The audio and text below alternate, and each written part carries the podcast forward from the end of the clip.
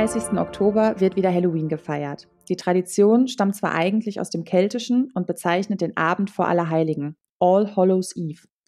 Und man glaubte damals, dass am Vorabend des Festes Geister auf der Erde wandelten und ihr Unheil trieben. Und auch an der Börse wandelt das ein oder andere Unheil in Gestalt von beispielsweise dem VW-Dieselskandal oder dem Fall Wirecard.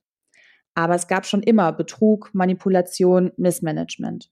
Und wir möchten zu Halloween einmal ein bisschen weiter in die Vergangenheit schauen und an die dunklen Seiten der Börse erinnern. Und mit wem könnte ich über diese Schauergeschichten besser sprechen als mit unserer CEO, Frau Weidmann? Hallo, Frau Weidmann. Ja, hallo. Ich hoffe, das wird jetzt nicht falsch verstanden, dass man mit mir nur über Schauergeschichten sprechen kann. Natürlich nicht.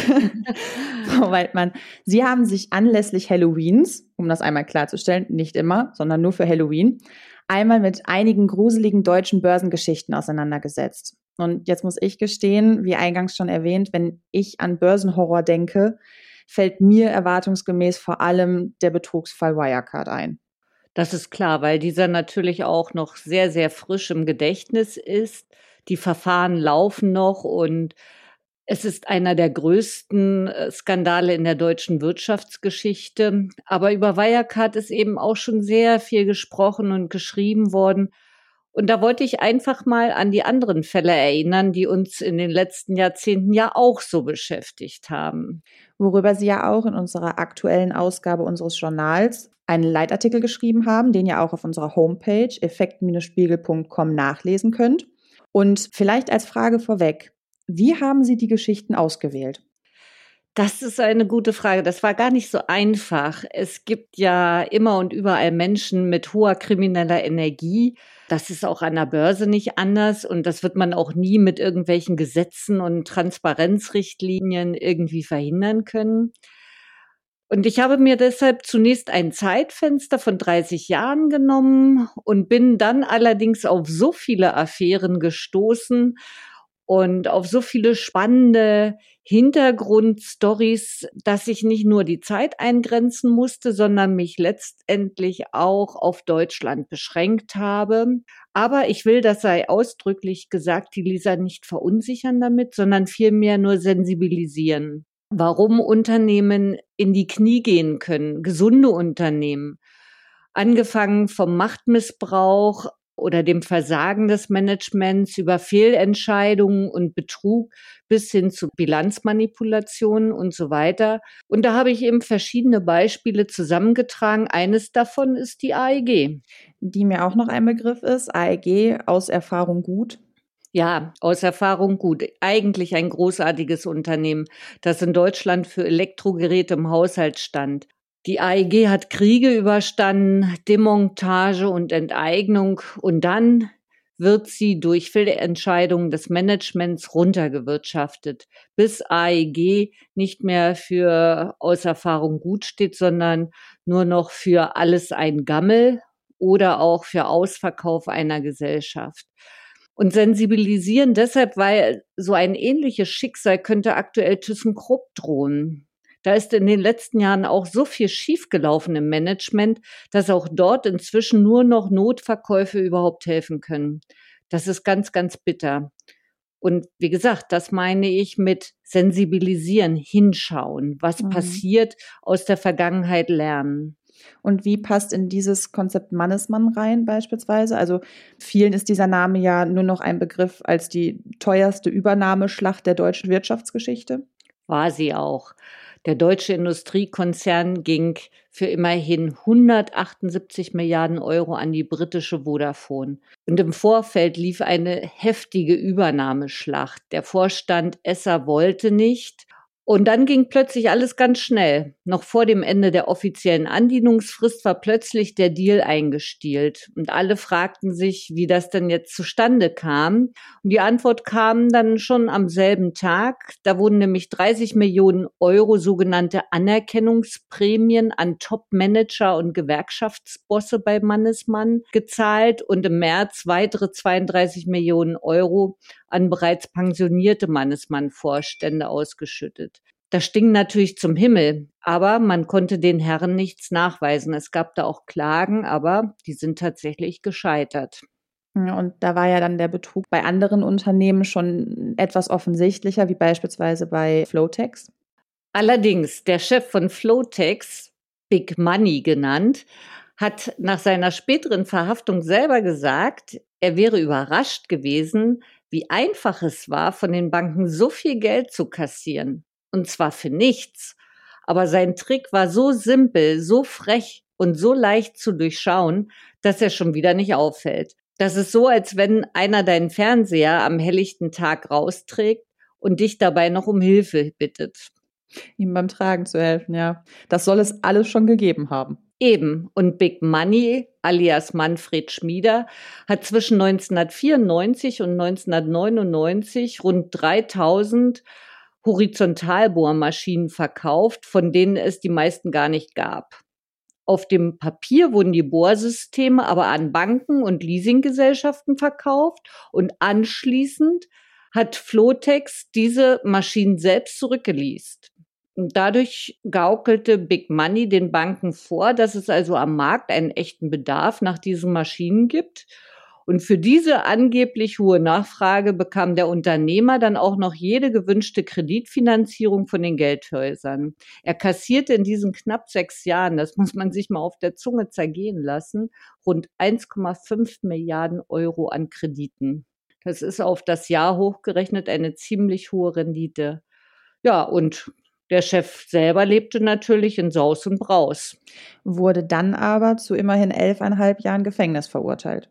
Ja, ich glaube, er hat nicht alles davon abgesessen und lebt heute auf Mallorca und das Geld blieb verschwunden. Was ja ähnlich ist wie bei Steinhoff, da laufen ja sogar derzeit noch Verfahren. Oh ja, das äh, Management hat hier viel, viel mehr Ehrgeiz in den Aufbau eines Schattenreiches gesteckt als Schmieder.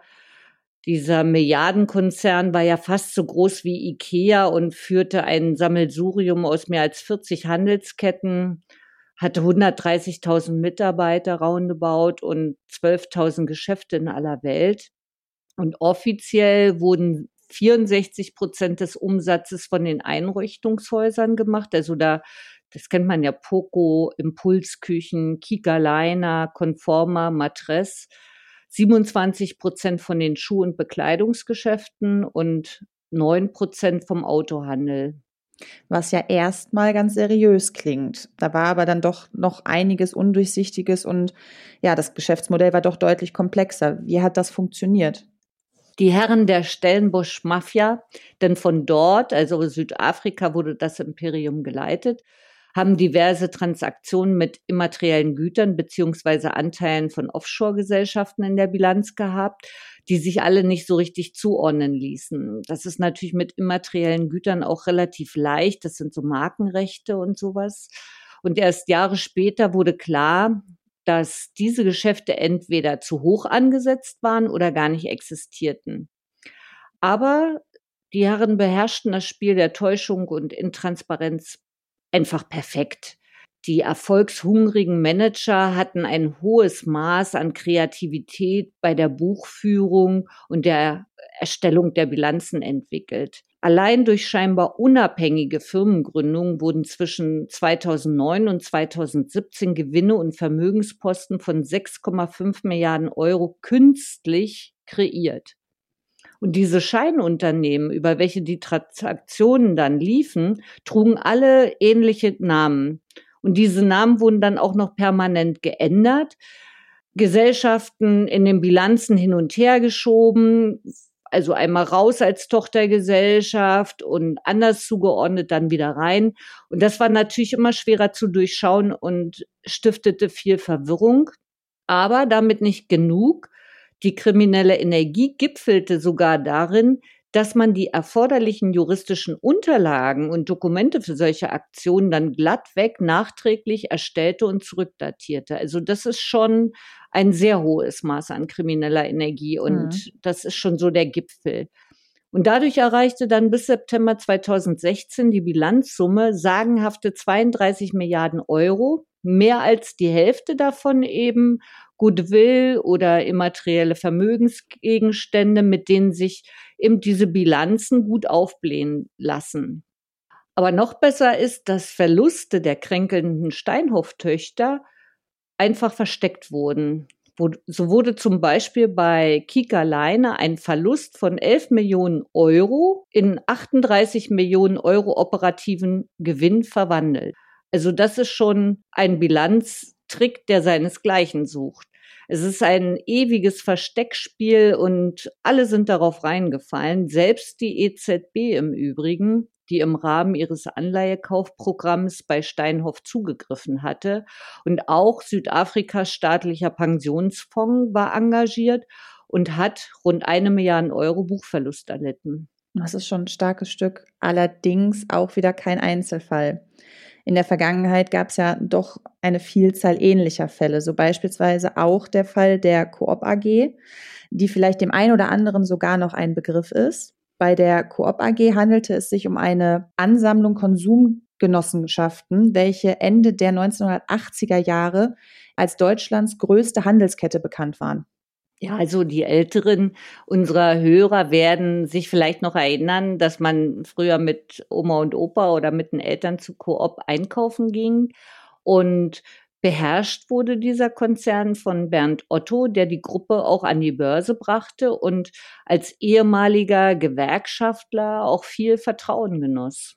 Wobei dann auch hier galt, es ist nicht immer alles Gold, was glänzt. Ja, seine Vorliebe für schnelle Autos und große Villen äh, war größer und blieb leider lange unentdeckt, genauso wie die zunehmende Verschuldung der Koop.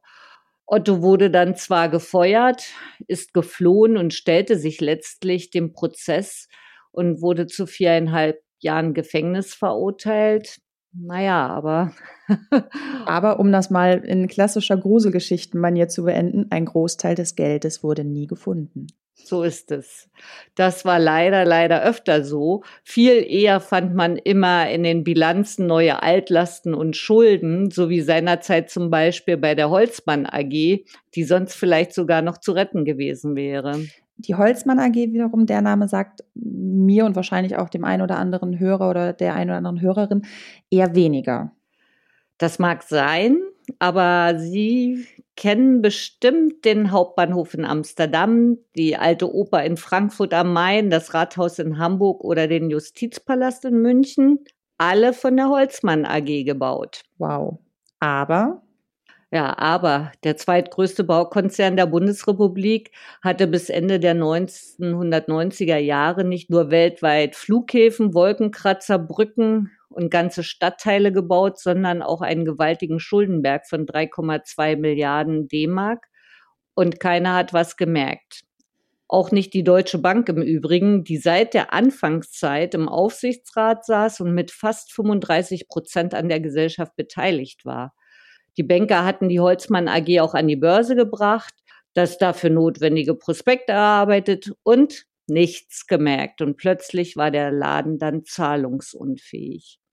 Aber da es hier auch um 60.000 Arbeitsplätze ging, schaltete sich auch der damalige Bundeskanzler Gerhard Schröder ein. Trotzdem war eine Insolvenz von Holzmann nicht zu verhindern, eben weil man in den Büchern immer neue Altlasten fand. Oh Mann, das ist schon ein starkes Stück. Da haben viele Menschen ihre Jobs verloren und viele Anleger auch ihr Geld. Und das sind nur einige, nennen wir sie mal, Börsengruselgeschichten aus Deutschland. Da kommen ja dann auch noch internationale Skandale wie WorldCom oder Enron dazu. Das verschreckt dann doch eher viele Anleger. Muss es aber nicht und darf es vor allem auch nicht. Denn Kriminelle gibt es überall. Ich habe das schon gesagt, vom kleinen Taschendieb angefangen bis hin zu Internetkriminalität im ganz großen Stil.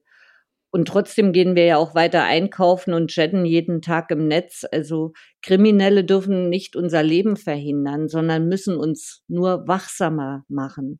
Das gilt auch für Anleger. Gegen Bilanzfälschung und Betrug können wir uns nicht schützen, aber wir können hinterfragen, wir können Klumpenrisiken vermeiden und müssen Signale wahrnehmen. Das klingt doch auf jeden Fall nach einem guten Schlusswort. Dann bedanke ich mich an dieser Stelle bei Ihnen, Frau Weidmann, für die interessanten Schauergeschichten zum Gruseln an Halloween. Ja, ich hoffe, ich habe nicht jedes Jahr neue davon zu erzählen. Und auch von euch verabschieden wir uns an dieser Stelle und hoffen, ihr seid auch das nächste Mal wieder dabei. Bis dahin, bleibt gesund.